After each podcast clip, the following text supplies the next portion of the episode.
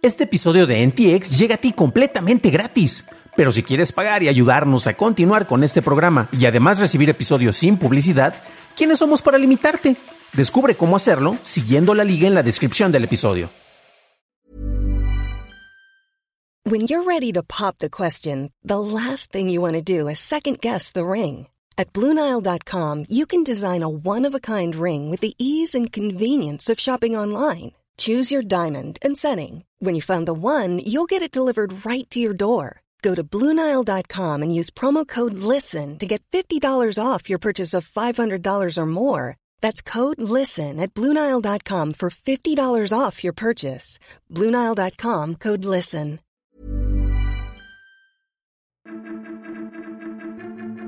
Universal Music Group sale de TikTok, terapia génica devuelve el oído a niños y los avances en los implantes cerebrales. Estas son las noticias de Tecnología Express con información más importante para el 3 de febrero de 2024. En China, las pruebas de terapias génicas dan un paso importante gracias a que se ha logrado que niños con cierto tipo de sordera puedan escuchar. Un ensayo hecho con seis menores que tienen un tipo de sordera hereditaria resultó en que cinco de ellos mostraron la capacidad auditiva que no tenían al nacer. La terapia ayudó a modificar la mutación de un gen que produce la proteína otoferlina, la cual habilita el sentido del oído. Los países de la Unión Europea llegaron a un acuerdo unánime sobre la ley de inteligencia artificial, en la cual se prohíben algunas aplicaciones que usan esta tecnología y se impondrán límites estrictos a los casos de uso considerados riesgosos. A su vez, se limitarán los modelos de software más avanzados, obligándolos a ser más transparentes y que estos tengan pruebas extensivas. En un post en X, Elon Musk dijo que su compañía Neuralink implantó con éxito uno de sus chips cerebrales inalámbricos en un humano. La empresa busca conectar cerebros biológicos a computadoras para ayudar a confrontar afecciones neurológicas complejas. Cabe destacar que este es el primer implante hecho por Neuralink, pero no es el primer implante hecho en humanos. BlackRock Neurotech hizo el primer implante en 2004. Synchron hizo la primera interfaz entre cerebro y computadora para tuitear en una cuenta en 2021. La escuela suiza EEPF hizo un implante que ayudó a un paralítico a caminar gracias a la conexión entre su cerebro y su cuerpo.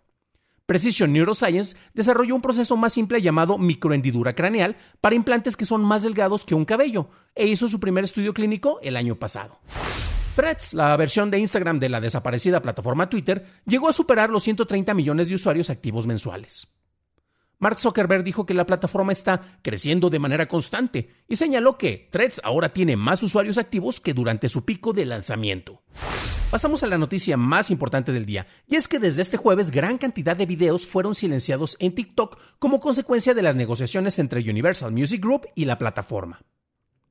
El martes, la disquera publicó una carta abierta en donde acusaba a TikTok de ofrecer pagos insatisfactorios por el uso de su música y permitiendo que la plataforma fuera inundada por música generada por IA, que diluía la repartición de regalías a los músicos de carne y hueso.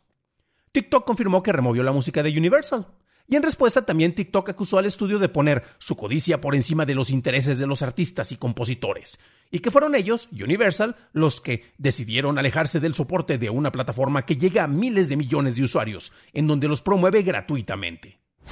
Esas fueron las noticias y ahora pasamos al análisis. Pero antes de hacerlo, recuerda que ya me puedes echar la mano con unos cuantos pesitos en patreon.com diagonal noticias de tecnología. Y puedes apoyarme como ya lo hacen Arturo y Matthew J. Stevens. Otra manera en la cual me puedes echar la mano es con un comentario como eh, lo puedes hacer tanto en Spotify con una calificación positiva o en la misma plataforma de Apple Podcast o de iTunes, como lo hizo Cristian Mercado. Por cierto, Cristian, muchas gracias por la retroalimentación sincera. Todo eso me ayuda a que podamos mejorar el programa día a día. La salida del catálogo de Universal Music Group de eh, TikTok es un golpe serio para la plataforma.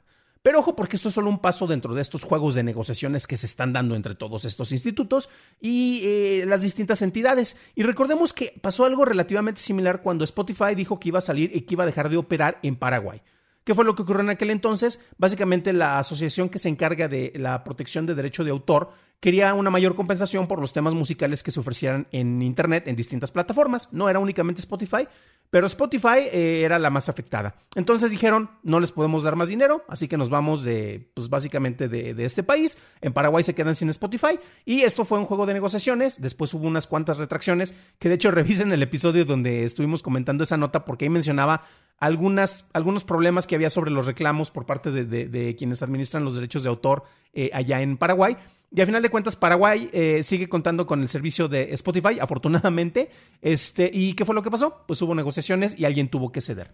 Ahora bien, en el caso de Universal, quien posee el catálogo musical más grande del mundo, tienen creo que entre el 58 y el 60% de los temas que se pueden encontrar por eh, disqueras en el entorno mainstream. Y, por ejemplo, ellos cuentan con la música de Taylor Swift, Bad Bunny o Drake. Y la cuestión es que eh, la semana pasada se daba la renovación de los contratos. ¿Y qué pasó? Pues el contrato que se tenía previamente con TikTok expiró y pues no hubo un acuerdo para que hubiera una renovación y para evitar que hubiera una violación del contrato, porque pues de entrada ya no hay contrato, ya no puedo utilizar la música, se eliminó la, la, opción que tú tienes en TikTok para incluir ciertos temas musicales y si estos temas eran propiedad del Universal Music Group, ya no están. Si tú tienes un video, no te preocupes, tu video sigue estando por allá. Por allá me refiero a TikTok, desde luego. Eh, lo que ocurrió ahí es que se silencia la música si tú habías editado desde la plataforma. Recuerda que, por ejemplo, si tú utilizas desde tu aplicación, puedes hacer cortes, ediciones, agregar música, etc. Si tú desde ahí habías uh, utilizado algún tema, por ejemplo, el de Monster Match eh, para Halloween, por decir algo, es parte de Universal y va a seguir tu video, pero ya no va a tener esa parte musical, ¿no? Eh, ojo, porque esta también, esta es una eliminación que es automática y se hace por el sistema. Y estos sistemas pueden tener varias broncas. Por ejemplo, yo usualmente eh, publico todos los días una de las notas que tenemos aquí dentro de este programa en, el canal de TikTok, en Noticias de Tecnología. ¿Y qué es lo que ocurre? Que me llegó una notificación el viernes eh, sobre el video que se publicó el viernes relacionado a Taylor Swift, diciendo que yo estaba haciendo una violación de derecho de uso de imagen ya que estaba utilizando un generador de imagen eh, con, la, con la efigie de un artista, en este caso Taylor Swift. Revisé el video y nada que ver, o sea, es básicamente el extracto de la nota que tenemos aquí en el canal de YouTube. ¿Y qué es lo que ocurre? Pues eh, como estuvo muy candente el tema por, los Swifties y por eh, los fake news de Taylor Swift, mandaron una notificación preventiva y pues a mí me bloquearon y yo así de, no estoy violando ninguna ley, o sea, no estoy utilizando nada, no estoy generando otra imagen, pero bueno, eso muestra la falibilidad que puede haber con estos sistemas. Pero bueno, eh, vamos a ver cómo se sigue manejando y de entrada vamos a ver cuáles son los siguientes pasos dentro de las negociaciones, ¿no? Como ya les mencionaba, eh, tú puedes utilizar distintos temas musicales de distintos artistas, eh, incluyendo los que forman parte del Universal Music Group. También puedes utilizar covers. Pero ojo, porque Universal Music Group tiene derechos de. Eh, tiene básicamente el derecho para defender la propiedad intelectual de artistas que están bajo esta disquera. Y eso cubre dos aspectos. Uno es la interpretación de la música y otro es el derecho del, del tema de la canción por parte del compositor. Si tú haces un cover, técnicamente no estás violando la interpretación, pero sí estás utilizando la letra de alguien más, por lo cual ahí estás violando el derecho de autor. Eso es más difícil de encontrar, por ejemplo, si estás haciendo un cover. Remixes son todavía más, más complejos, pero ahorita vamos a hablar eh, más a detalle de eso. Y la cuestión es que tú puedes ir subiendo tu video si tú lo editaste en otra plataforma, por ejemplo, en, en, CapCut, en, otro lado, eh, o en una computadora de escritorio. Le agregaste ese tema musical y lo subes. Cuando tú estás subiendo el video a TikTok, hay una pestañita que te pide eh, que si quieres que se haga una comprobación de copyright. Si tú lo seleccionas, va a ver si efectivamente la música que tú subiste eh, no está relacionado con temas registrados por partes de las disqueras.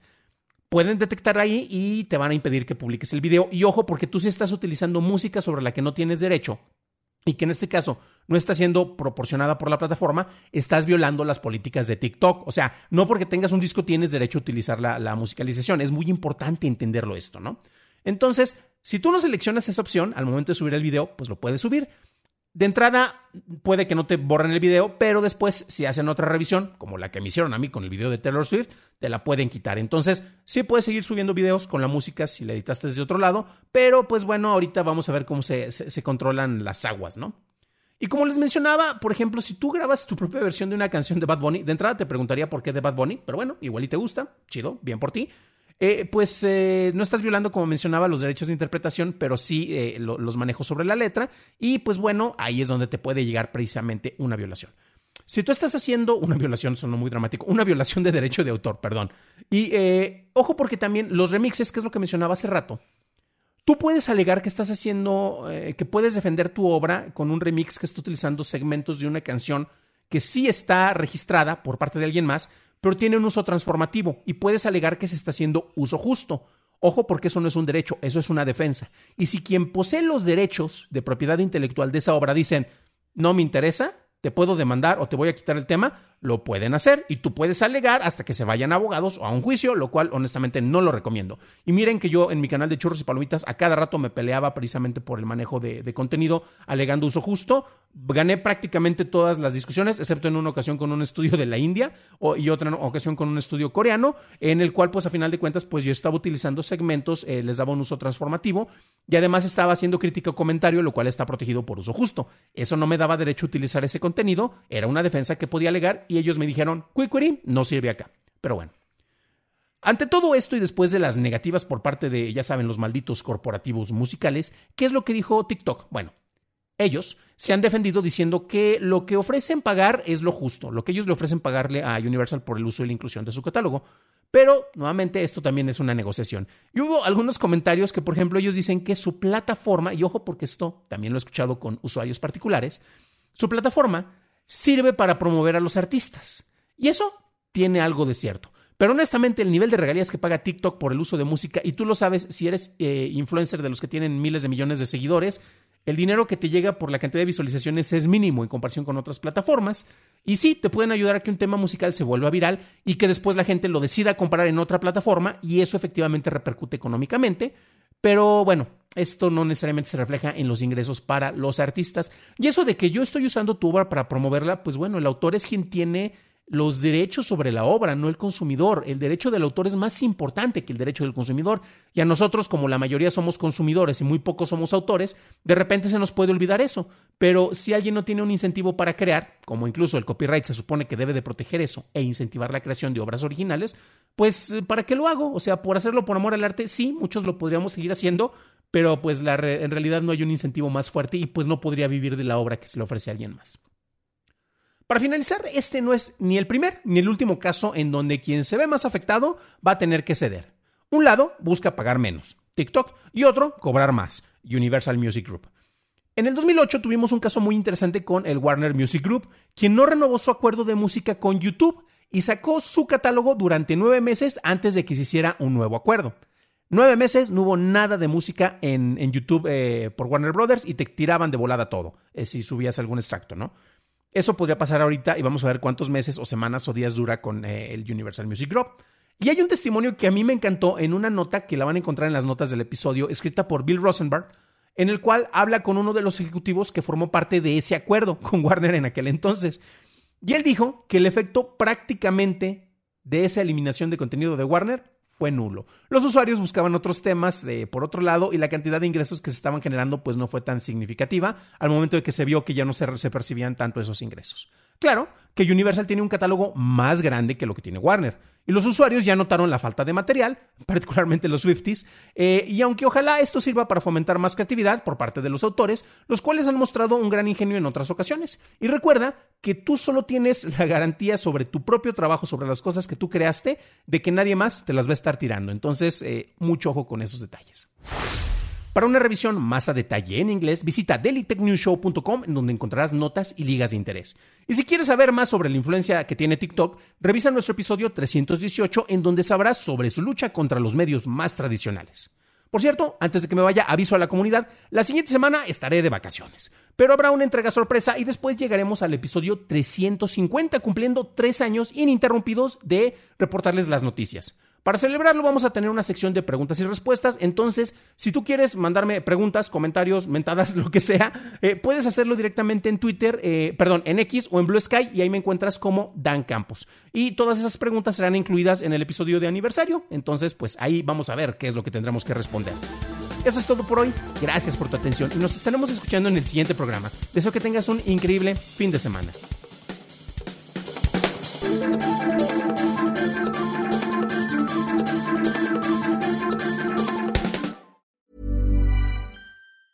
Hi, I'm Daniel, founder of Pretty Litter. Did you know cats tend to hide symptoms of sickness and pain? I learned this the hard way after losing my cat, Gingy. So I created Pretty Litter, a health monitoring litter that helps detect early signs of illness by changing colors, saving you money and potentially your cat's life. Pretty Litter is veterinarian developed, and it's the easiest way to keep tabs on your fur baby's health right at home. Go to prettylitter.com and use code ACAST for 20% off your first order and a free cat toy. Terms and conditions apply. See site for details.